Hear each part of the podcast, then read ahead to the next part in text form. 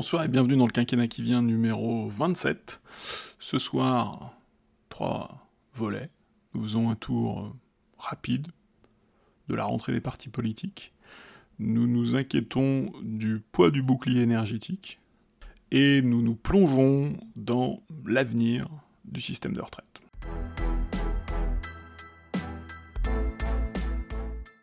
Pris dans le tourbillon des crises et la pluie d'annonces de l'exécutif, nous n'avons pas été attentifs euh, à la vie des partis depuis la rentrée. Nous les avons seulement aperçus fuyant les responsabilités quand ils ont refusé, pour la plupart, pour la plupart des partis d'opposition, pour les partis d'opposition, de participer au Conseil national de la refondation lancé par le président de la République. Depuis la fin août, tous ou presque ont tenu des universités d'été ou organisé des journées parlementaires qui ont permis de faire le point sur la situation des uns et des autres. Alors tout d'abord, LR. Les républicains choisissent le successeur choisit cet automne le successeur de Christian Jacob à un moment où ce parti devrait surtout s'interroger sur sa raison d'être et son positionnement stratégique. Au fond, LR peut-il exister autrement que comme partenaire potentiel de la coalition centrale réunie, pour le moment, autour du président de la République? En juillet, les députés et les sénateurs LR ont accepté et décidé de faire la pointe sur les deux premiers euh, projets de loi du quinquennat, le budget supplémentaire et le pouvoir d'achat, mais sans en tirer de conséquences pour la suite. Cet automne, il se prépare plutôt à se défausser sur les deux principaux textes, mais à la décharge des LR, la petite majorité présidentielle ne tend pas vraiment la main et semble se contenter d'un double recours à l'article 49.3 pour assurer l'adoption sans vote des deux budgets, celui de l'État et celui de la sécurité sociale. PLF et le PLFSS. Chez LR, personne ne semble vouloir s'associer au sort d'un président de la République en voie de, démonétisation. Tout le monde a ses raisons, mais LR a surtout une mauvaise raison qui est de trop, déjà, trop penser à 2027. La fascination de la prochaine présidentielle opère déjà alors qu'une situation politique inédite offre des possibilités pour agir ici et maintenant. Contre toute évidence, les acteurs pensent encore que tout se joue à la présidentielle, jurisprudence Sarkozy 2007, que tout est possible, jurisprudence Macron 2017, et que l'essentiel est de croire en soi, jurisprudence François Hollande 2012. Alors, quelle ligne pour LR L'alliance au centre est donc une ligne sans défense, qui risque de passer la postérité grâce à Damien Abad, seul véritable transfuge de la présidentielle, immédiatement carbonisé par des, agressions, des accusations d'agression sexuelle. Quelles sont les alliances possibles pour LR en dehors de cette alliance au centre? La recherche évidemment de l'alliance à droite, c'est la ligne d'Eric Ciotti, pour, pour autant qu'on la comprenne, qui est évidemment une possibilité, et puis une ligne plus centrale et au fond plus attentiste. Comment exploiter au mieux la droitisation du champ politique sans se compromettre ni avec l'expérience macroniste, ni pactiser avec l'extrême droite. L'organisation, comme toute organisation, veut légitimement persévérer dans l'être, défendre sa singularité, défendre son identité. Le problème est qu'en cas de blocage, en cas de dissolution, on ne voit pas bien quelle pourrait être l'attractivité et la plus-value du, du parti LR lors d'élections législatives anticipées. De son côté, le RN fêtera ses 50 ans discrètement cet automne, et il organise beaucoup moins discrètement la succession de Marine Le Pen. Un temps il a semblé que l'ascension fulgurante de Jordan Bardella serait sanctionnée en interne, mais la route semble désormais se dégager pour le très jeune, 27 ans, président par intérim du Rassemblement national, qui devrait être confirmé début novembre, qui en tout cas est le favori de cette élection interne. La campagne interne est plutôt consensuelle, et l'autre candidat, Louis Alliot, a même du mal à faire semblant d'y croire jusqu'à présent. Pour Jordan Bardella, devenir numéro 1 est sans doute la meilleure façon de lever la malédiction qui frappe jusqu'à présent les numéros 2 du FNRN. Pour euh, la, liste des numéros 2 qui ont mal fini, d'une manière ou d'une autre, au FN, au FN puis au RN, François Duprat, Jean-Pierre Stirbois, Bruno Maigret, Bruno Galnich, Florian Philippot, toutes ces aventures politiques se sont mal terminées. Pour le RN, l'intronisation du jeune Bardella ouvre la possibilité d'avoir deux options en interne. Soit une quatrième candidature Le Pen, soit la carte jaune. Les sondages, évidemment, pèseront sur le choix, mais une quatrième candidature de Marine Le Pen n'a rien d'inconcevable. L'émergence d'éventuels compétiteurs stratégiques devra aussi être prise en compte. La candidature Zemmour euh, en 2022, tentative de disruption par la droite, a été une alerte qui a échoué, mais qui a aussi inquiété. Tout l'enjeu pour le RN dans la période qui vient est de conserver sa radicalité tout en se coulant dans la vie institutionnelle du pays et en se présentant avant tout comme un parti de gouvernement. En cette fin d'été, malgré l'échec à la présidentielle, le RN est probablement le parti politique qui a le moins de problèmes stratégiques, une position de force, peut-être même la position la plus forte, notamment grâce à un succès un peu opportuniste aux législatives qui a permis l'élection de 89 députés sans avoir véritablement fait campagne, et euh, le parti qui bénéficie d'un contexte favorable en Europe. On a eu les, législatives en Suède, il y a les élections générales à venir en Italie, qui montrent que les partis d'extrême droite bénéficient d'une certaine dynamique. Pour la majorité présidentielle, la transformation annoncée très vite, trop vite ce printemps, de la République en marche en renaissance a eu lieu euh, ce week-end. Euh, renaissance a pour objectif de structurer et prolonger le macronisme au-delà des deux mandats du fondateur. Deux petits partis ont été ou doivent être absorbés, hein, territoire de progrès à gauche, agir à droite, et refusant le projet d'un parti unique présidentiel, Horizon d'Edouard Philippe et le modem de François Bayrou conservent leur autonomie, sont des alliés loyaux, mais pas fusionnés. Plus anecdotique, en commun, piloté surtout désormais par Barbara Pompili et beaucoup moins par Hugues Ranson, survit et se comporte comme une petite aile gauche, pas encore dehors, mais déjà très très critique des choix de la majorité. La maison présidentielle, on le voit, est loin d'être en ordre. D'ailleurs, Territoire de Progrès doit encore tenir son congrès cet automne, euh, ce qui pourrait amener peut-être quelques rebondissements.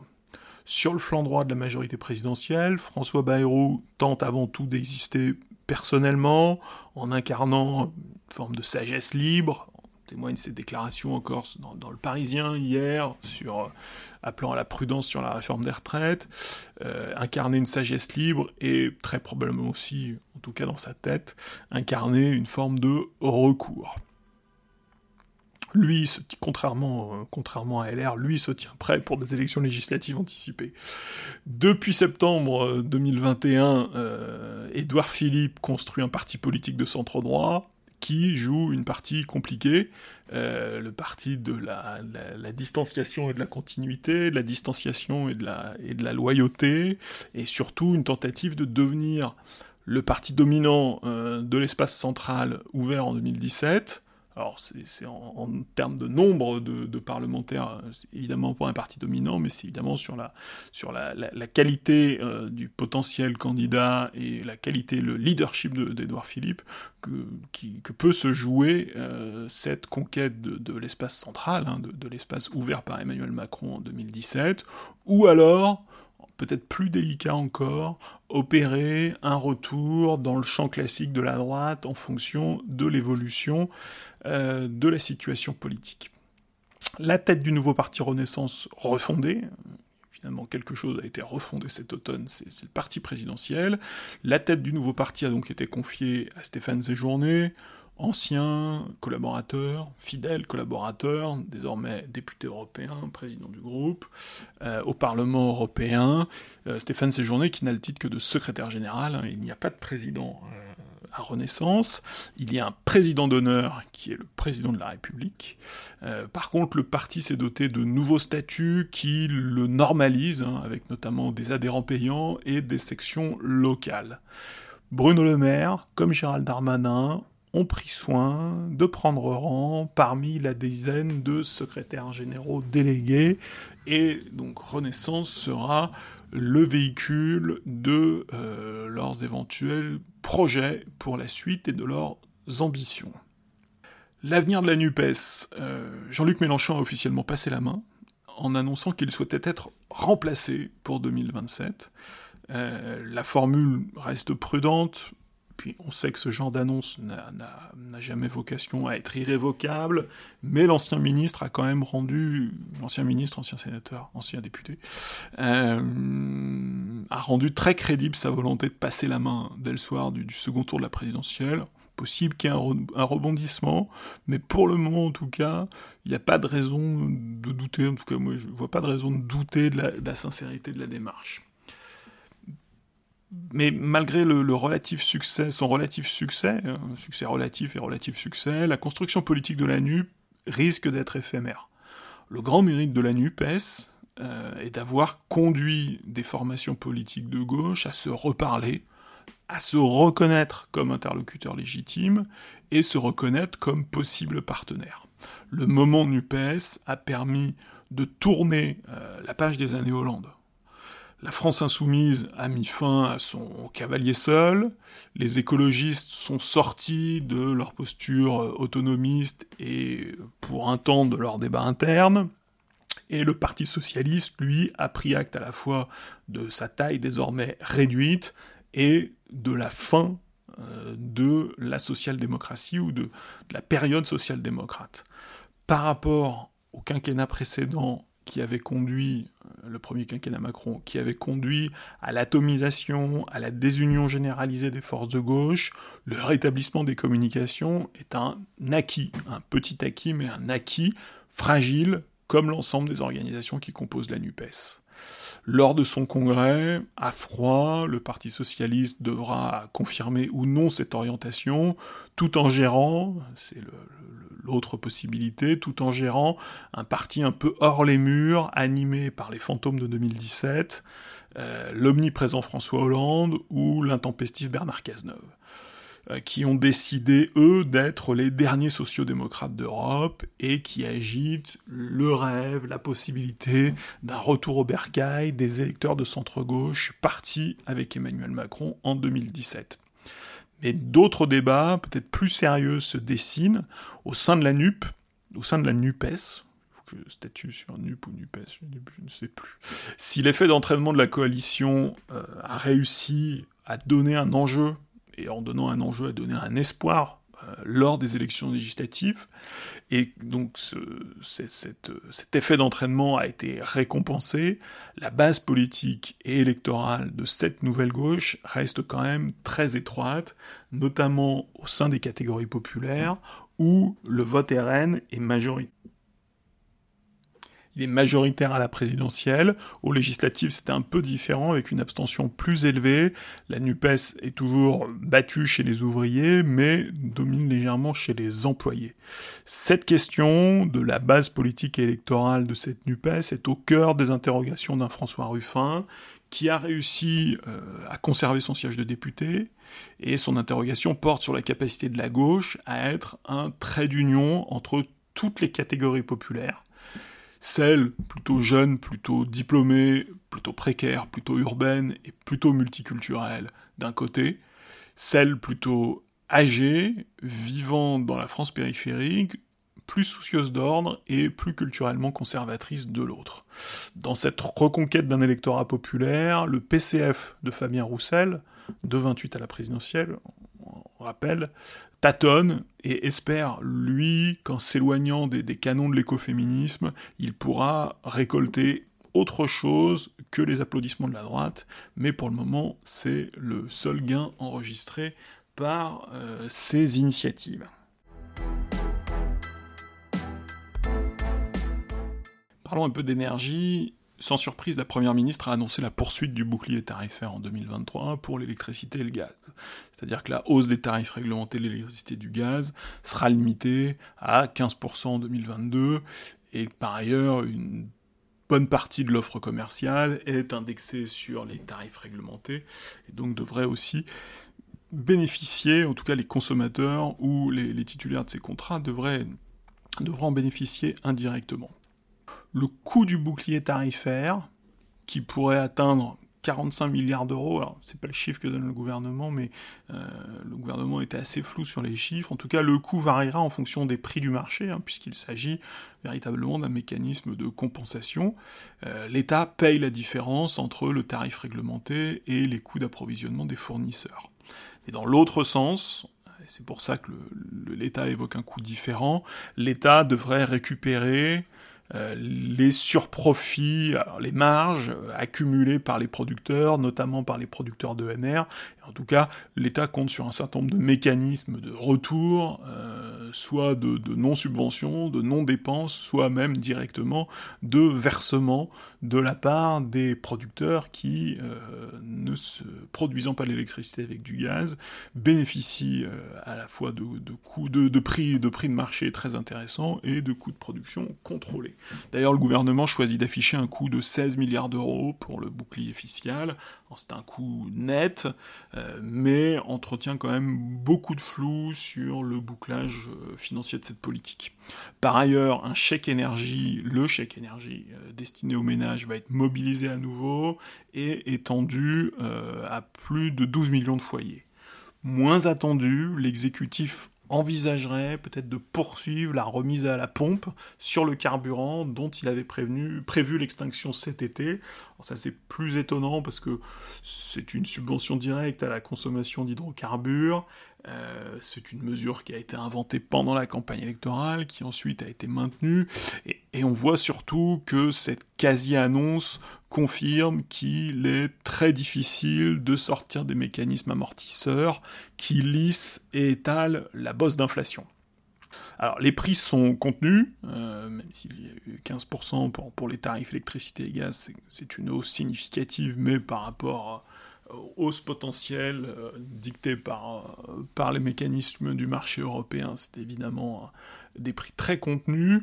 Le produit, les produits électricité et gaz seront-ils au rendez-vous? Alors, le réseau de transport électrique, géré par RTE, euh, qui est un peu désormais qui fait office d'expert hein, euh, sur la question électrique, euh, se prépare, le, RTE se prépare à être en alerte hein, d'octobre à mars et plus seulement en janvier. Hein. C'est évidemment un scénario d'alerte long. Dans tous ces scénarios, RTE écarte le risque de blackout, le risque de coupure, grâce à des mesures de réduction ciblée pour euh, les consommateurs industriels et éventuellement des baisses de tension qui seraient invisibles pour l'ensemble des consommateurs.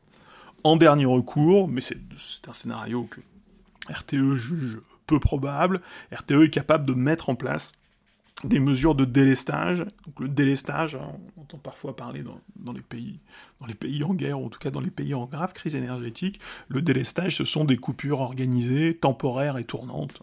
On coupe l'électricité deux heures dans telle région, tel jour, et comme ça on organise euh, une forme de délestage tournant pour, pour soulager le réseau et éviter euh, la grande coupure cet automne, euh, dès cet automne et cet hiver, on devrait donc connaître quelques jours, peut-être les Français vont devoir se, familiariser avec le concept, d'éco-watts rouges, euh, qui impliqueront un risque de manque d'électricité évalué entre 1 à 5 en cas de situation critique, hein, le manque d'électricité pourrait monter à 15%, ce seraient vraiment les, situations les plus difficiles, et les Français vont probablement se familiariser avec au moins le dispositif d'alerte, alors qui a évidemment un effet, euh, qui a aussi un effet incitatif hein, pour, pour justement euh, entretenir euh, les bons gestes, la sobriété, limiter la consommation, à la fois pour réduire la consommation, et puis on le sait hein, sur, le réseau électrique, réduire les pics, hein, puisque là il y a la consommation de base, et puis il y a surtout la, gestion des pics, la gestion des pics horaires,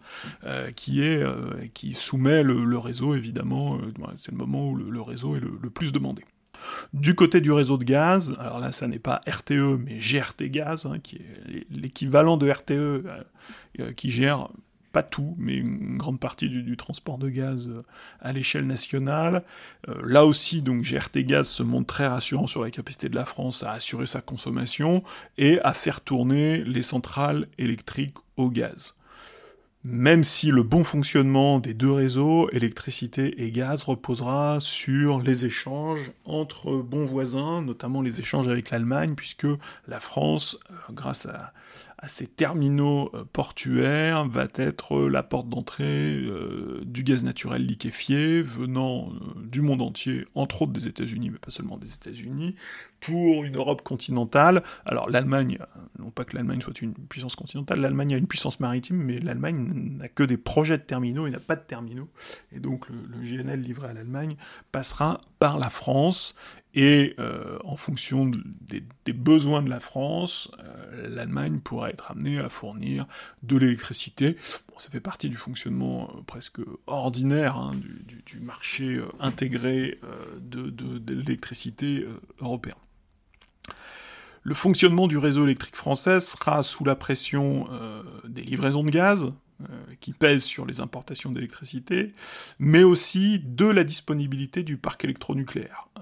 Sujet d'attention depuis plusieurs semaines, sujet de préoccupation, de critique depuis plusieurs semaines, disponibilité du parc électronucléaire qui devrait s'améliorer au cours des prochains mois.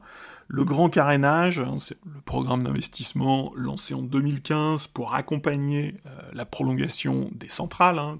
Toutes les centrales, ou presque, euh, ont été prolongées euh, au-delà des, des, réquisitions techniques initiales.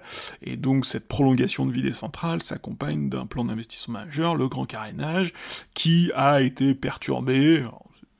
EDF aime appuyer là-dessus, par un facteur exogène qui est le Covid, et puis une difficulté interne hein, qui a été longuement commentée, qui est le, des, problèmes de corrosion sous contrainte, et donc euh, de difficultés techniques à traiter. Cette situation, donc l'indisponibilité des réacteurs nucléaires français, est une vraie source d'instabilité, voire même de, spéculation, hein, comme l'a dit la Première ministre, sur les marchés, qui, alors, objectivement, on redoute un hiver difficile, donc il y a une vraie tension sur les marchés et sur la situation française en particulier, euh, et donc qui tirent les prix vers le haut, et éventuellement même qui peuvent, ce sont des marchés, euh, qui peuvent éventuellement euh, spéculer sur des difficultés éventuelles, et donc tirer les prix. Cette situation est aussi une source de tension politique entre le président d'EDF, Jean-Bernard Lévy, qui avant de terminer son mandat s'est permis de procéder à une petite mise au point sur ce qu'il estimait être l'abandon par les pouvoirs publics de la filière électronucléaire, particulièrement euh, après Fukushima et jusqu'en 2021, grosso modo. Euh, donc Fukushima en 2011, donc une décennie, euh, une décennie un peu d'errement pour la, pour la filière électronucléaire. Emmanuel Macron, qui a laissé fermer au début du quinquennat précédent la, centrale de Fessenheim, décidée pendant le quinquennat Hollande, a nié un peu maladroitement tout changement de pied, alors même que tous les observateurs ont plutôt tendance à, saluer le changement de cap formalisé donc lors du discours de Belfort en février 2022, mais on sait que le, président n'est pas, n'est pas peut-être un très bon client pour, pour assumer les changements de cap ou, les, les, erreurs éventuelles, donc euh, on est plutôt dans le déni. Euh, déni euh, qui, euh, en refusant de reconnaître les, errements du premier quinquennat en matière énergétique, le président s'interdit presque aussi de capitaliser sur un choix fort et clair, et les choix forts et clairs ne sont pas si nombreux hein, dans, cette, dans cette transition entre les deux quinquennats, et ce choix fort et clair, c'est celui de construire six nouveaux EPR et d'étudier l'opportunité d'en construire huit autres. Alors face à ce déni, plusieurs missions parlementaires devraient prochainement euh, essayer de faire le point et peut-être de traquer euh, les convictions successives d'Emmanuel Macron en la matière. Emmanuel Macron euh, conseiller à l'Élysée en 2012, Emmanuel Macron ministre à Bercy, Emmanuel Macron le, président d'avant, Emmanuel Macron le président d'après. évidemment, l'opposition aura beau jeu de souligner un peu de, flottement dans la, la construction de la cohérence personnelle et politique du président de la République. Et l'autre moment euh, énergie de la semaine, c'était le, discours sur l'état de l'Union euh, d'Ursula von der Leyen, alors qui portait sur euh, l'ensemble des sujets, hein, le discours sur l'état de l'Union.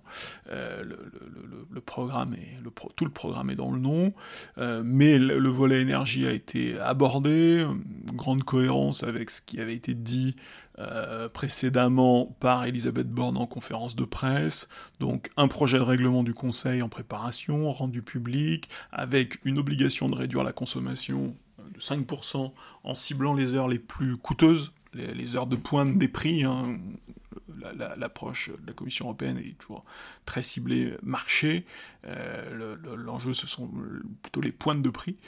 Euh, par ailleurs, un mécanisme de plafonnement à 180 euros du mégawattheure pour les, recettes des énergéticiens à faible coût, euh, que ce soit nucléaire ou ENR, donc des, producteurs qui, profitent de prix marginaux élevés, euh, de prix tirés par le gaz. Là, ça recoupe une préoccupation française et même un dispositif français. Hein. là, on généralise à l'échelle européenne un, principe sur lequel s'appuient déjà les pouvoirs publics en France, et puis une contribution exceptionnelle.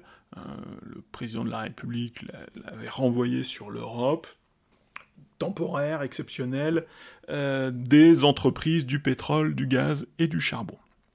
Ces mesures devront être adoptées euh, par le Conseil, le plafonnement du gaz russe, par contre, a été écarté en raison de l'hostilité marquée de plusieurs États membres, mais euh, la France reste euh, sur euh, très demandeuse d'un plafonnement du prix du gaz et même au-delà du prix du gaz russe, notamment parce que le prix du gaz, on le dit pas assez ou on le sait pas assez, est un, marché très régionalisé, donc il n'y a pas de prix mondial du gaz, mais il y a des prix régionaux, et c'est bien aujourd'hui le prix du marché régional européen qui, est tiré à la hausse. Hein. On n'est pas sur on n'est pas sur une crise mondiale. Alors les prix asiatiques sont élevés un peu par contre-coup, puis parce que l'Asie est grosse consommatrice et petite productrice, mais par exemple, ils restent très inférieurs aux prix européens, et par ailleurs, les, prix américains sont sans commune mesure. Mais euh, le gaz euh, se transporte, mais se transporte peu facilement, et donc on a des marchés qui sont plutôt régionalisés avec des prix régionaux.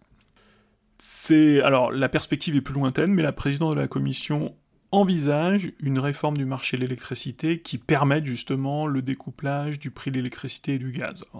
Euh, C'était pas forcément euh, attendu, parce que c'est un énorme chantier, mais c'est évidemment euh, une perspective qui, qui réjouira, euh, notamment en France, hein, qui, subit beaucoup euh, ce facteur gaz, alors que le mix énergétique français est plutôt vertueux, puisqu'il tourne sur un, nucléaire historique important et sur un développement significatif et qui a vocation à être renforcé de la production de renouvelables.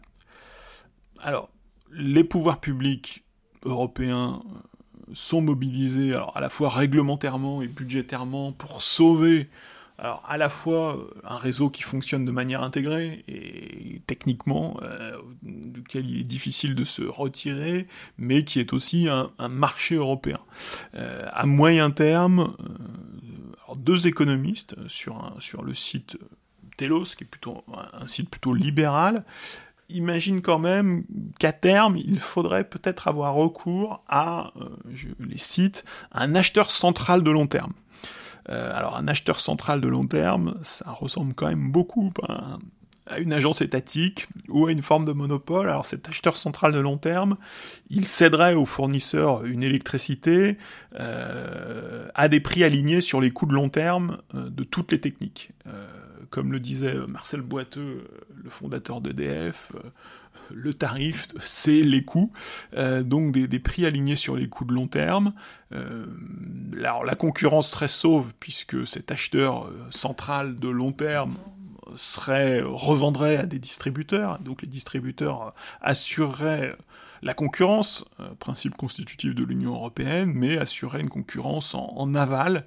Euh, alors, ce, évidemment, ce sont des sujets euh, assez complexes, assez lointains aussi, mais on sent bien que le grand marché européen de l'électricité va quand même subir des, révisions importantes notamment parce que, euh, contrairement à celui des télécoms, euh, le grand marché européen de l'électricité est très loin d'avoir tenu toutes ses promesses.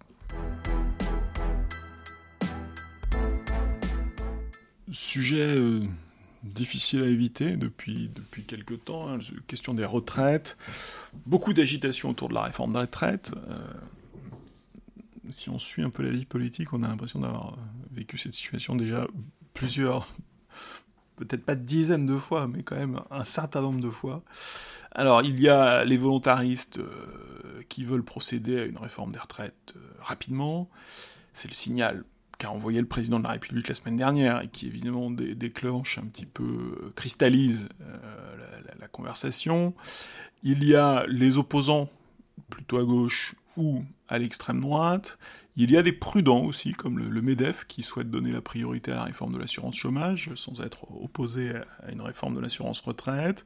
Et puis il y a d'autres prudents qui, eux, lancent des avertissements, comme François Bayrou, euh, hier dans Le Parisien, qui ne comprend pas la méthode et invite à privilégier le dialogue et la concertation la question de la méthode a tendance à prendre le pas sur le fond. Tout le monde parle euh, d'amendements, euh, d'amendements euh, furtifs, d'amendements cachés, alors que le projet de loi de financement de la sécurité sociale n'est même pas passé en Conseil des ministres. Hein.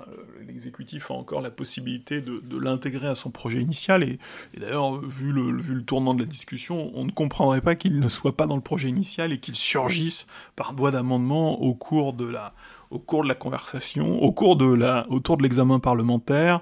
En plus, il y a des, un certain nombre de difficultés euh, d'ordre légistique, de savoir si vraiment ces dispositions, euh, un, ont leur place dans le PLF, euh, et deux, si elles, évidemment, si elles passerait le cap du Conseil constitutionnel en, cas, de saisine. Euh, alors, la difficulté euh, technique qu'on ne tranchera pas ici se double d'une difficulté politique, c'est que ce PLFSS, hein, le projet de loi de financement de la sécurité sociale, risque, comme le PLF, puisque le, gouvernement a cette possibilité, risque d'être adopté avec euh, un 49-3, euh, parce que, comme le dit euh, Bruno Rotaillot, le vote du budget emporte l'appartenance à la majorité, et il est donc extrêmement peu probable que les parlementaires LR viennent se, griller politiquement sur ces deux textes qui sont très engageants politiquement. Pour les parlementaires LR, c'est possiblement une petite difficulté, puisque lors de l'examen des deux précédents PLFSS, celui de 2021 et celui pour 2022, les sénateurs LR, hein, qui ont évidemment des, marges de manœuvre, avaient tenu à souligner euh, l'échec de la réforme des retraites, avec euh, deux mesures, en faisant voter deux mesures euh, paramétriques, le report progressif de l'âge légal à 64 ans à horizon 2030 et l'accélération de la réforme Touraine, la réforme Marisol Touraine, euh, pour parvenir au plus vite à une durée de cotisation euh, de 43 années. Et évidemment, ce sont deux pistes. Alors même si le président de la République, euh, quand il était candidat, a plutôt mis l'accent sur, sur l'âge légal, 65 puis plutôt 64 ans, l'accélération de la réforme Touraine fait aussi partie des pistes étudiées aujourd'hui par l'exécutif. La discussion sur la retraite est, toujours un peu compliquée, donc c'est peut-être pas inutile de, juste fixer quelques, fixer quelques repères. Euh, l'âge légal aujourd'hui est fixé à 62 ans. Euh, et la réforme Touraine, donc Marisol Touraine, euh, ministre de la Santé, votée par la gauche en 2014, cette réforme s'applique progressivement et prévoit une augmentation de la durée de cotisation c'est-à-dire le, nombre de trimestres pour bénéficier d'une retraite à taux plein. Euh, et depuis donc 2020, hein, petite subtilité, la réforme Touraine votée en 2014 ne s'appliquait que beaucoup plus tard en 2020. Euh, à partir de 2020, donc l'âge, euh, le nombre, la durée de cotisation évolue, augmente régulièrement, c'est un trimestre tous les trois ans, jusqu'à sa destination, qui, est 2035. Donc en 2035, c'est l'aboutissement de la réforme Touraine. En 2035, les actifs nés en 1973 atteindront 62 ans, donc auront l'âge légal, et devront avoir cotisé alors 43 ans, soit 177 trimestres, pour bénéficier d'une retraite à taux plein. Donc on n'est qu'au début de ce chemin, puisque nous, nous ne sommes qu'en 2022, Aujourd'hui, euh, les actifs âgés de 62 ans, donc ce sont des personnes qui sont, qui sont nées en 1960, euh, n'ont besoin que de 167 euh, trimestres, 41 ans et 3 trimestres, 41 ans et 3 trimestres, donc 167 trimestres, pour prétendre à une retraite à taux plein. Mais donc le, chemin de, de, la réforme Touraine, c'est de conduire aux 43 ans de cotisation en 2035, donc pour les, personnes qui partiront à la retraite en 2035 et qui auront, s'ils partent à l'âge légal, qui auront, euh, qui seront nés en 73, donc qui auront 62 euh, ans en 2035. Si un actif, alors on sait que le, nombre de trimestres est évidemment important, puisque si un actif n'a pas réuni le nombre de trimestres requis, sa retraite n'est pas versée à taux plein, donc ce n'est pas une retraite à 100%, mais frappée d'une décote euh, proportionnelle au nombre de trimestres manquants, une décote qui est définitive, et donc qui, pénalise pour l'ensemble de sa, durée de, vie à la retraite euh, le, retraité et donc euh, subit la décote. On sait aussi qu'avant de parvenir à l'âge légal, certaines situations peuvent permettre d'accéder à une retraite anticipée qui lève euh, la condition d'âge, mais pas la durée d'assurance. Hein. les départs anticipés sont pour les personnes qui ont leur trimestre, mais qui ne remplissent pas la condition d'âge, donc qui ne sont avant 62 ans. Euh, les départs anticipés représentent quand même un départ sur deux, c'est-à-dire qu'on discute beaucoup euh, du droit commun, hein, les, les, deux paramètres, âge légal, durée de cotisation, mais aujourd'hui, dans les faits, un départ sur deux, c'est un départ anticipé avec un dispositif que la Cour des comptes aime qualifier de euh, très coûteux. Dernier paramètre d'âge, un actif qui choisit et réussit à travailler jusqu'à 67 ans bénéficie alors d'une retraite à taux plein, quelle que soit sa durée de cotisation. Au cours du premier quinquennat, euh, le président de la République a, d'abord exploré, voulu explorer une réforme systémique visant à créer une retraite universelle par points, alors qui a très vite été contestée par les syndicats. L'exécutif considérait alors que le financement n'était pas le sujet, mais que, au contraire, c'était bien l'architecture d'un système complexe, illisible et parfois injuste. La question de la justice se pose sur bien des aspects. Euh, justice entre les générations, justice à l'intérieur des générations, entre différentes catégories euh, d'actifs. Euh, en tout cas, que l'architecture du, du, système de retraite était dépassée et qu'elle exigeait une réforme de rupture. Mais alors, la méthode, le message, les objectifs, tout s'est finalement perdu en cours de route et la réforme des retraites de, 2020, euh, comme on, dit, euh, a, vite, a rapidement fait l'objet d'une contestation euh, très forte. Alors malgré une, concertation très importante, hein, il y avait tout, ce travail préalable de Jean-Paul Delevoye qui a été fait en pure perte, mais la, méthode a finalement produit et généré énormément de méfiance et énormément de, de, de réticence en fait sans doute une très mauvaise méthode euh, de, concertation, euh, de concertation secrète en fait, assez contradictoire dans les termes.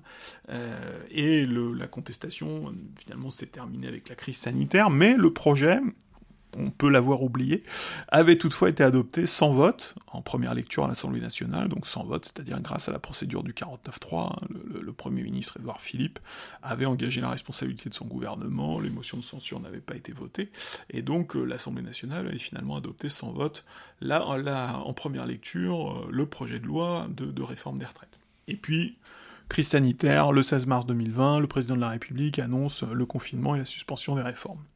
Pendant la campagne présidentielle de 2022, le candidat Emmanuel Macron s'est contenté d'évoquer la perspective lointaine, concertée évidemment, euh, pour créer un régime universel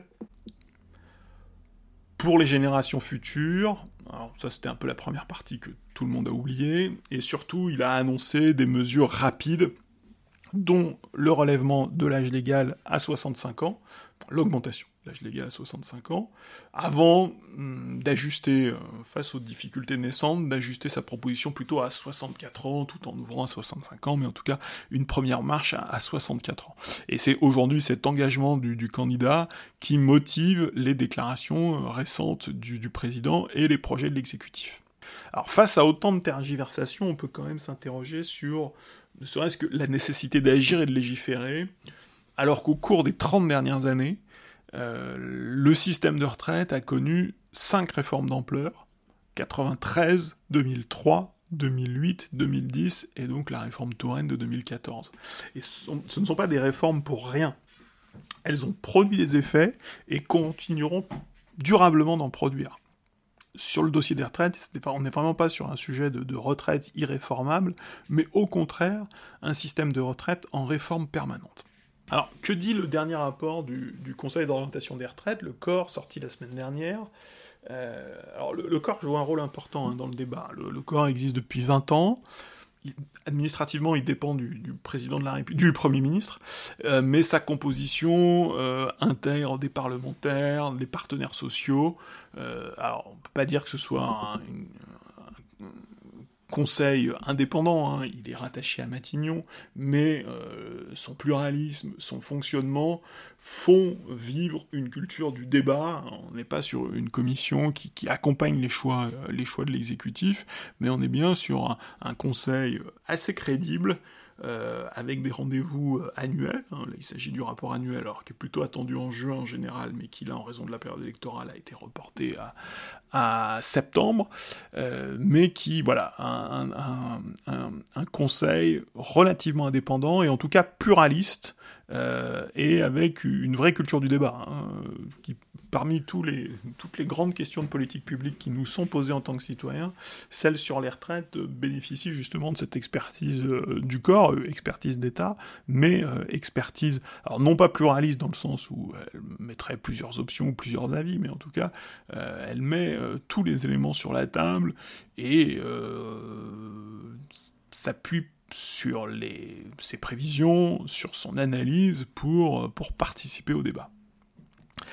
Les rapports sont d'ailleurs contestés, euh, que ce soit ses prévisions, les hypothèses, les modèles, même les conventions de présentation de l'effort public, euh, tout, tout, fait l'objet de débat. Hein. les, rapports du corps euh, ne sont pas, c'est pas une expertise qui fait taire, c'est une expertise qui, qui, fait parler, qui ouvre le débat. À gauche, notamment, on aime critiquer des hypothèses économiques qui souvent entérinent les rapports de force défavorables aux salariés, hein, par exemple sur le partage de la valeur ajoutée, sur l'évolution des salaires. Euh, à droite, on conteste la manière de présenter l'effort de l'État, ou le, financement de la retraite des fonctionnaires, ou le, ton qui est jugé pas assez alarmiste. Dans, un débat qui est quand même souvent euh, dominé par les cris d'alarme hein, sur, le, financement des retraites, euh, le, ton du corps n'est pas celui-là. L'expertise du corps cadre euh, le débat, mais ne le clôture pas. C'est une expertise qui, ouvre le débat, un débat technique, hein, euh, et les, rapports du corps sont pas vraiment des, grands plaisirs de lecture, mais euh, un débat réel avec des options ouvertes le système de retraite français est un système par répartition. les cotisations des actifs payent les, pensions des, retraités, sauf que derrière cette position de principe, il faut avoir en tête que le système est, largement fiscalisé. Et donc la question de l'équilibre euh, est toujours une question un peu, un peu étrange, euh, puisque le, poids de l'État dans le système est quand même important. L'État employeur paye non seulement les pensions des fonctionnaires, puisque l'État dans, cette affaire joue un double rôle, il joue son rôle d'employeur et il joue son rôle de, garant d'un certain nombre de systèmes, de, de régimes, il subventionne plusieurs régimes, et puis par ailleurs, l'étatisation c'est aussi fiscalisation, puisque le régime, général des salariés du privé, géré par la CNAV, euh, est financé en partie, euh, une contribution significative de la CSG et d'autres financements d'État. En fait, il y a bien longtemps que, si, on vraiment voulait se poser la question de, l'équilibre, euh, telle qu'elle est souvent présentée, il y a bien longtemps que les seules cotisations des salariés ne couvrent plus les pensions des retraités, et que le financement du système de retraite est partiellement fiscalisé pour la CNAV, pour la seule CNAV, 67% euh, seulement des ressources proviennent des cotisations payées par les actifs. On est bien ça, ressemble à de la répartition, mais 67%, 12% des recettes proviennent de euh, subventions d'État, 12% euh, de la CSG, donc on a une part étatique, hein, la, CSG est un, impôt, euh, une part étatique quand même significative, et puis on a aussi des, transferts entre branches de la sécurité sociale hein, qui jouent un rôle important pour, pour plus de 10%. Et donc, quand on évoque l'équilibre ou le déséquilibre du système de retraite dans son ensemble, c'est presque une notion inadaptée, en fait. Puisque l'équilibre du système ne vaut que par, vu le poids, vu le rôle que joue l'État dans, le financement du système de retraite, l'équilibre du sous-système retraite ne vaut que par son impact sur l'ensemble de l'équilibre des, finances publiques. Hein. On, pourrait imaginer un système parfaitement équilibré, mais si c'était pour fabriquer un déficit public euh, ailleurs pour l'État, euh, ce serait un faux équilibre.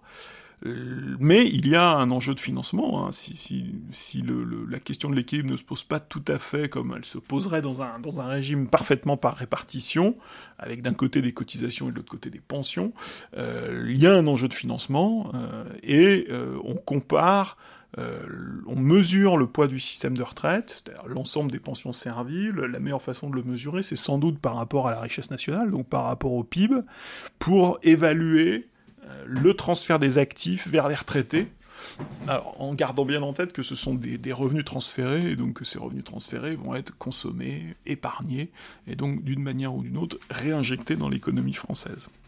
Et donc la question de l'équilibre est assez simple, puisque le, système de retraite délivre 340 euh, milliards de prestations, et qu'il faut mettre en face 340 milliards de recettes.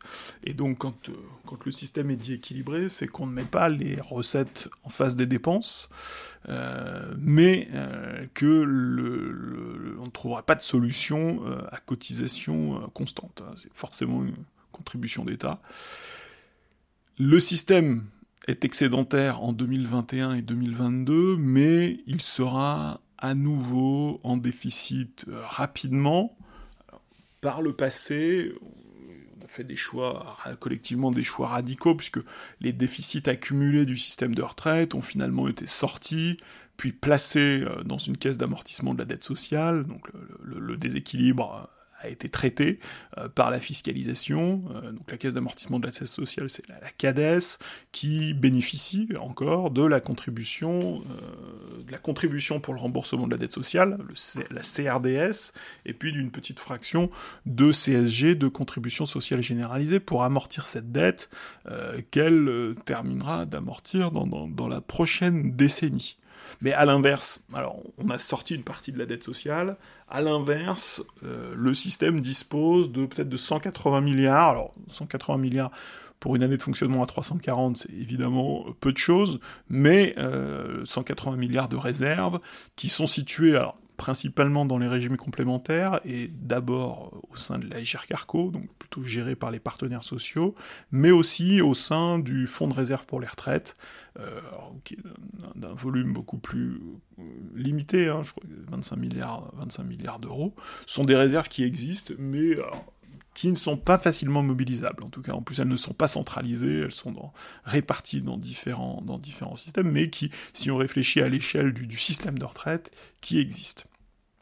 Alors si on compare euh, ce système de retraite, ces 340 milliards de prestations euh, au PIB, donc à la richesse nationale, on est sur un peu moins de 14% du PIB sur la période 2021-2027, avec une, augmentation légèrement au-dessus des 14% pour la période 2028-2032, mais avec un certain nombre de, difficultés de calcul que présente très bien le corps. Et puis, donc, après 2032 et jusqu'en 2070, hein, parce que le, le, court terme, c'est 2027 pour le corps, le moyen terme, c'est 2032, euh, et le, long terme, c'est après 2032. Quoi. Donc, après, après 2032 jusqu'en 2070, l'évolution des dépenses de retraite, pourrait suivre euh, quatre scénarios. Euh, le corps fait quatre scénarios liés à la croissance, à l'évolution de la productivité. Et dans, dans, le plus favorable, les dépenses de retraite baissent jusqu'à 12,1% en 2070, et dans le plus défavorable, elle se stabilise à, hauteur de, 14% du PIB à l'horizon 2070. Euh, Donc les, 14% du PIB, un peu au-dessus, un peu en dessous, très en dessous dans un scénario favorable, nettement en dessous dans un scénario favorable, euh, sont, importants parce que c'est l'effort qui, grosso modo, fait aujourd'hui. Euh, alors c'était pas l'effort qui était fait avant, mais c'est l'effort auquel on est parvenu aujourd'hui et c'était notamment, ça a été repris comme un mantra par Jean-Paul Delevoye. Jean-Paul Delevoye qui a plutôt échoué, mais qui a, qui, a quand même beaucoup creusé la question quand il était haut commissaire chargé de la réforme des retraites pendant le premier quinquennat. Et donc il avait fait de la stabilisation à 14% du PIB un peu le, le, le mantra de son système. À l'époque, la, question du, déficit euh, ne se posait pas, euh, mais donc la, stabilisation à 14%, du, à 14 du PIB, donc l'effort national en faveur des retraités, le transfert de richesses opéré euh, depuis les actifs en direction des retraités, 14% du PIB, semble mettre le, bon chiffre même pour faire une règle d'or. Et donc il est beaucoup plus pertinent qu'un déséquilibre. Alors le, déséquilibre est un désordre, mais ce qui compte surtout c'est le, poids global. Après, mettre, en face des prestations euh, les recettes, c'est presque une question de tuyauterie. Et jusqu'à présent, ça a toujours été une question de tuyauterie. Et finalement, cette stabilisation en dessous de 14, au-dessus de 14, en fonction des scénarios plus ou moins favorables, donne selon le corps, un bon indice de la soutenabilité du système, puisque c'est aussi un des risques, François Bayrou euh, évoquait l'autre jour, la, possibilité de payer les pensions. Euh, on n'y est pas du tout, le, déficit, quand, il y a des situations de déficit, le besoin de financement, si on veut être plus exact, si on veut oublier le terme déficit, mais le besoin de financement est quand même souvent... Euh, important puisqu'on est sur on est sur une masse de on est sur une masse de 340 milliards en général mais euh, de l'ordre du, pourcentage à un chiffre euh, et le, le, système dans son ensemble autour de 14% du PIB semble être tout à fait soutenable. Évidemment, ça suppose que l'effort soit poursuivi, mais en tout cas, ce que dit très bien le corps, c'est qu'il n'y a ni un mur, c'est souvent des représentations qu'on a dans le débat public sur les retraites, notamment ça a un peu changé, mais dans les débats, de, les, premiers débats des grandes réformes du, début des années 2000, le mur, une évolution incontrôlée, aujourd'hui, elle n'existe pas. On est sur une évolution très contrôlée, euh, à moyen, à court, moyen et long terme, même si ça se traduit à court terme euh, par des déficits et par des situations même de, de déficit moyen important. Il y a en effet un problème de recettes, mais euh, le poids par rapport à la richesse nationale, lui, est tout à fait stabilisé. Alors, ce résultat de stabilité est un peu contre-intuitif, et d'ailleurs le, corps le dit, euh, au regard du vieillissement démographique qui lui est réel, hein, puisque le, ratio entre les, actifs et les retraités va, continuer à se dégrader, mais euh, la, part de richesse nationale nécessaire pour financer euh, le système de retraite va être stable. Alors ça n'est pas le fruit d'un miracle démographique, mais l'effet des réformes précédentes. Et le corps le dit euh, très clairement, sur, la période, deux facteurs seront déterminants. Euh, l'âge effectif de départ qui recule euh, jusqu'à 64 ans. ils extrapolent évidemment le, comportement actuel des, assurés, des, retraités, des actifs qui arrêtent de travailler. Mais donc les mesures d'âge produisent en fait un recul effectif de l'âge de départ pour bénéficier de la retraite à taux plein. Et puis par ailleurs, ça c'est l'aspect le moins mis en valeur dans le débat, une évolution défavorable du niveau de vie des retraités. C'est-à-dire que si le système est soutenable, c'est parce que le niveau de vie relatif des retraités va se dégrader. Les, retraites vont continuer d'évoluer favorablement, mais par rapport à l'évolution générale des salaires, il va y avoir, euh, en tout cas l'évolution du système, euh, c'est une, une, dégradation, euh, un décrochage entre retraités et salariés. Finalement, c'est la décision prise en 1993 d'indexer les retraites sur la seule inflation qui est la réforme qui a eu le plus d'impact sur l'évolution des charges et qui aura le plus d'impact sur l'évolution des charges. Cette mesure, bien plus que les mesures d'âge, structure sur le long terme un décrochage entre les revenus des retraités et ceux des actifs. Donc une grande partie du travail réformiste a été fait et on ne mesure pas encore pleinement euh, les conséquences de ce décrochage relatif des, retraités, parce que aujourd'hui on est confronté euh, aux retraités actuels euh, qui ont un niveau de vie comparable, même légèrement supérieur, hein, globalement, 101%, au niveau de vie des actifs. Euh, mais cette situation aujourd'hui, euh, c'est là que va se faire l'ajustement, en grande partie, pour maintenir cet effort constant, alors dans des conditions évidemment, dans des conditions de croissance qu'on extrapole, dans des conditions d'inflation aussi, hein, puisque le, retour de l'inflation pourrait redistribuer les cartes, mais pour le moment, on ne peut pas statuer sur la, la, durée du phénomène, euh, puisque pour le moment il reste lié à une crise, mais en tout cas, euh, c'est évidemment sur le, niveau relatif des pensions par rapport au salaire que l'ajustement se fait. Alors, à court terme, euh, à, long terme, le, régime est soutenable euh, autour de 14%, 14 euh, du PIB. À court terme, évidemment, l'équation est un peu plus complexe puisque les dépenses de retraite sont un gros morceau, hein, c'est un quart de la dépense publique, et c'est une dépense dynamique. Et donc, le, problème de l'exécutif est plutôt d'ici à 2027 à un moment où le gouvernement a un objectif, euh, l'objectif de contenir la dépense publique à 0,6 en volume, donc hors inflation, euh, le corps estime que les dépenses de retraite devraient évoluer, et la Cour des comptes avec eux, euh, évoluer de 1,8 et c'est là le cœur du problème. Euh, tout, le débat sur la retraite ne porte pas sur la soutenabilité à horizon 2035 ou à horizon 2070. Le, débat, sur les retraites porte sur euh, l'équation euh, de finances publiques du quinquennat d'ici à 2027, qui est à la fois la durée de temps dans laquelle se projette l'exécutif actuel, et puis aussi la, durée de temps dans laquelle se projette, par exemple, la Commission européenne dans le cadre de son contrôle euh, des, finances publiques françaises. L'exécutif ne, veut pas ne veut pas tant traiter un potentiel déséquilibre ou la soutenabilité que traiter une dépense publique importante et dynamique. Et donc les retraites ne sont pas vues comme un, pilier euh, de la sécurité sociale ou de l'État social, mais comme un poste de dépense important et dynamique. Euh, par ailleurs, l'exécutif a besoin de montrer sa maîtrise des dépenses, a aussi besoin de montrer sa capacité à réformer. Alors, à deux titres, dans le dialogue avec la Commission européenne, la réforme des retraites, comme celle du marché du travail, fait partie des engagements systématiques, récurrents de réforme mis en avant par l'exécutif. Et devant les Français, euh, le candidat Macron euh, a eu tendance à gager une trajectoire de finances publiques euh, acrobatique, hein, avec des hausses de dépenses, des baisses d'impôts, une stabilisation de la dette. Il y a donc forcément des dépenses à ajuster pour faire tenir cette équation assez impossible.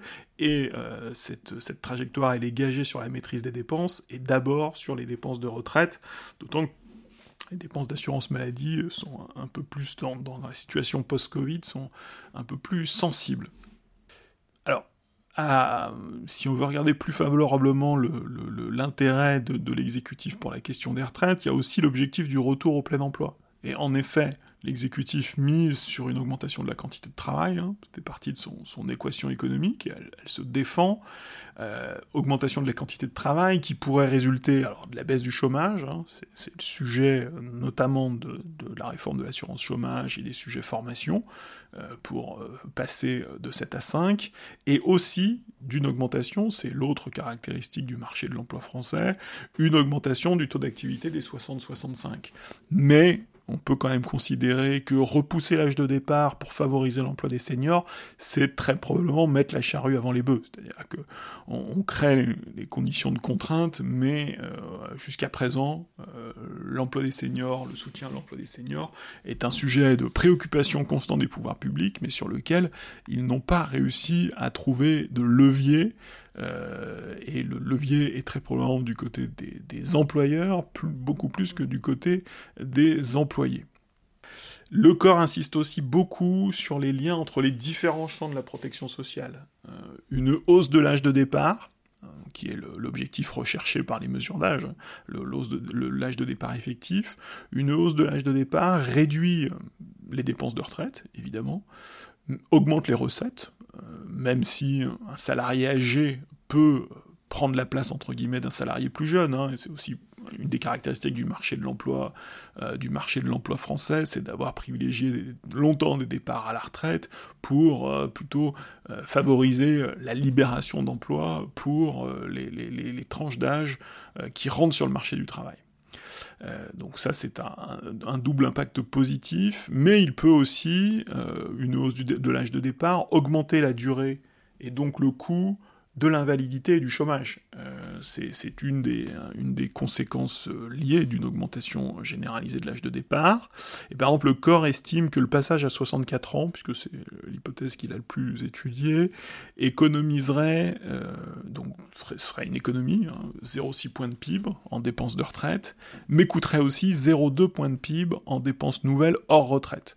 Donc le, gain ne serait pas nul, hein, ce serait pas un coût pour rien, ce serait pas contre-productif, ce serait un gain, euh, ce, gain, ce gain limité, contrebalancé aussi par des nouvelles dépenses, doit amener euh, les pouvoirs publics et les citoyens à être prudents et à bien raisonner en, en coût complet hein, sur cette question de, retraite, puisque vraiment la, dépense de retraite n'est pas un poste budgétaire comme les autres, euh, il conditionne le niveau de vie, les conditions de travail quand même d'une part significative de la population française.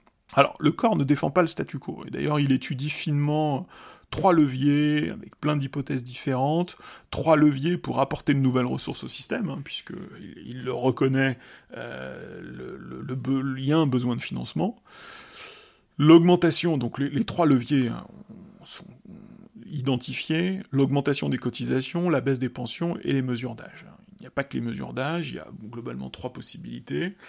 Dans les trois cas, et sous toutes les différentes hypothèses économiques, c'est politique, que ce soit l'augmentation de la des cotisations, la baisse des pensions ou les mesures d'âge sont praticables et relèvent de l'ajustement. on va pas faire une valse de chiffres, euh, le, rapport du corps euh, a plein d'hypothèses très détaillées, mais à chaque fois on est sur des, sur des leviers praticables, sur des leviers euh, tout à fait activable euh, sans euh, provoquer en tout cas de, de, mutations majeures dans aucun, ni sur le plan de l'augmentation des cotisations, ni sur la baisse des pensions, ni sur les mesures d'âge. Donc finalement les pouvoirs publics, en lisant le rapport du corps, voient qu'ils ont une palette assez complète. Alors ils peuvent choisir de privilégier les mesures d'âge, hein, c'est en général ce qu'on fait jusqu'à présent.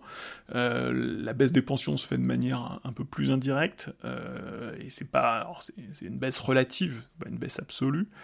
Mais c'est vrai que le, débat public a tendance à se concentrer sur les mesures d'âge, parce que les deux premiers leviers, augmentation des cotisations et baisse des pensions, alors baisse des pensions immédiates, euh, sont tabous.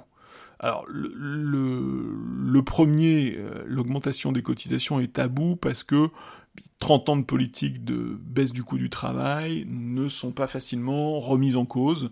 Euh, au fond, une grande partie de la politique économique de la France depuis 30 ans hein, consiste à essayer de gagner de la compétitivité en, baissant le coût du travail, euh, et forcément, une mesure d'augmentation de cotisation irait complètement à, contresens de ce qui s'est fait encore très récemment. Donc c'est à la fois une politique qui a 30 ans, mais c'est une politique qui est, qui est très vivante. Euh, alors politique qui a par ailleurs contribué à fiscaliser le financement du système de retraite, mais, mais ça c'est une autre histoire.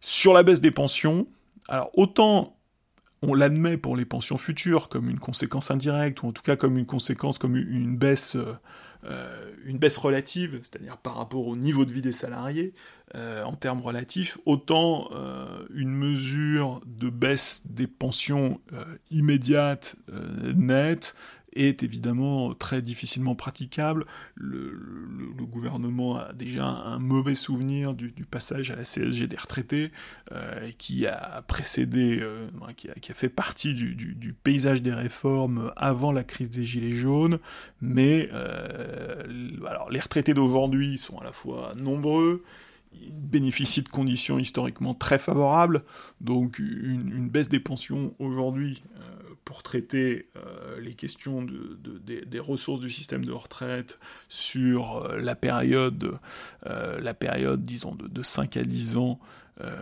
seraient sans doute les conditions les plus favorables. Hein.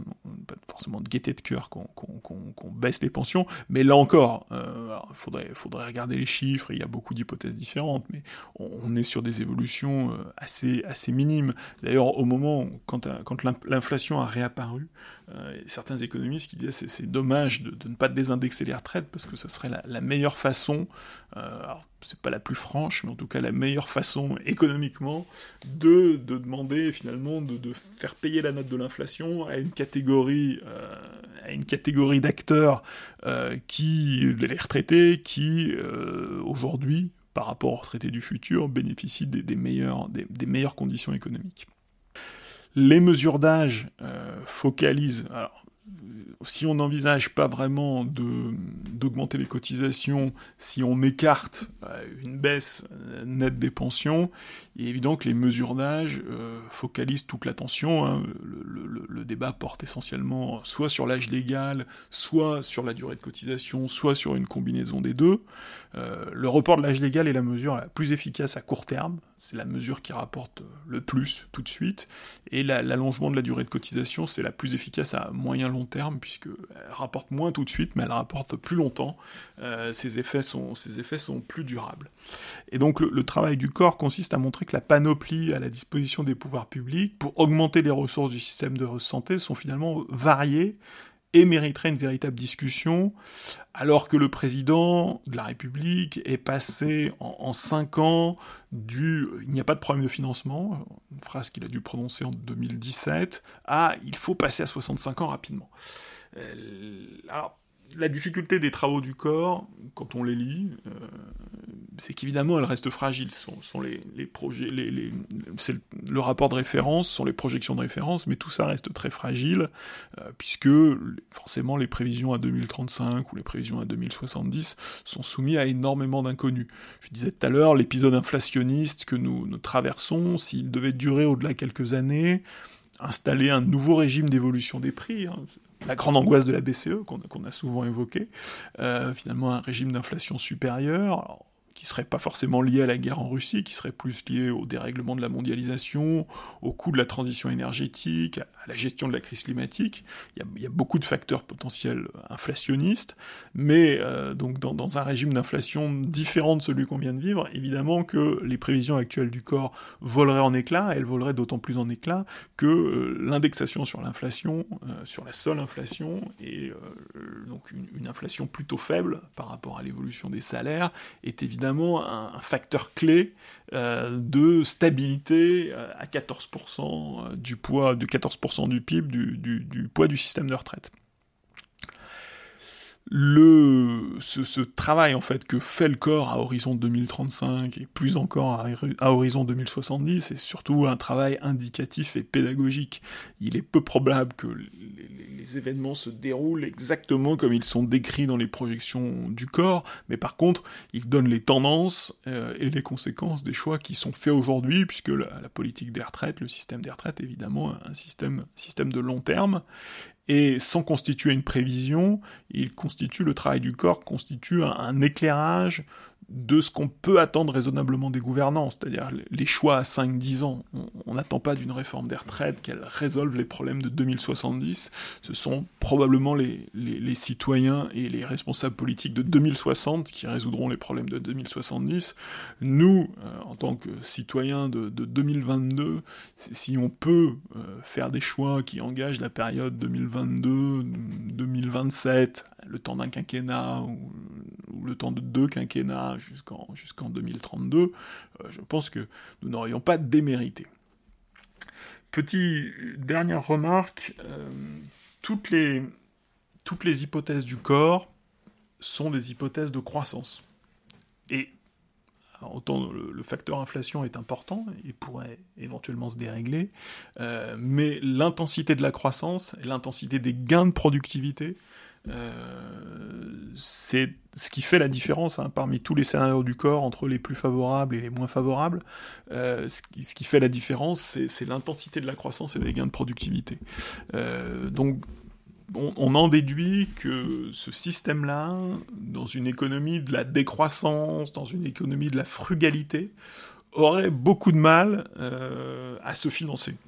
Puisque la, croissance future est évidemment euh, importante, euh, la croissance de l'activité économique, la croissance des salaires, la croissance de la masse salariale, pour absorber ce choc démographique hein, euh, qui, est réel, la croissance économique est évidemment un, essentiel. Et donc, euh, les discours, la diffusion du discours sur la sobriété, sur euh, la meilleure énergie l'énergie qu'on n'a pas consommée, etc., euh, sont évidemment très importants, alors à la fois dans le contexte de crise énergétique à court terme, dans le contexte de transition énergétique, mais la transition énergétique, qui elle aussi est une politique de long terme, doit aussi veiller à ne pas sacrifier les gains de productivité qui sont nécessaires au financement de l'État social, et au cœur de l'État social, euh, il y a un pilier principal euh, qui est le système de retraite.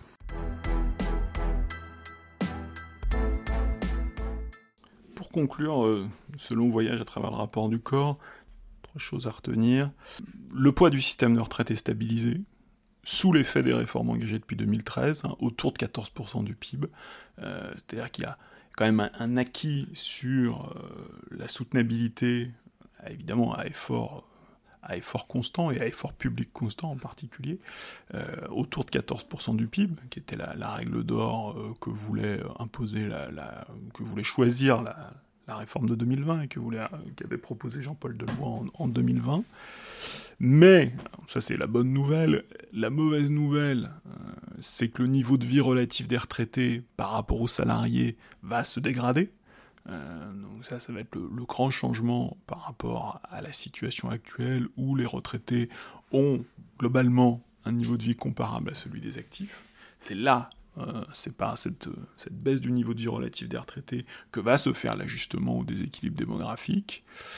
Et le troisième point important, euh, la croissance et les gains de productivité sont le carburant indispensable au financement du système de retraite. Donc si on sort de ce paradigme-là, si on est dans des en croissance zéro, euh, voire en décroissance, euh, l'équation euh, de financement du système de retraite devient alors impossible. C'est sur cette note modérément optimiste que je vous souhaite une bonne soirée et que je vous dis à la semaine prochaine.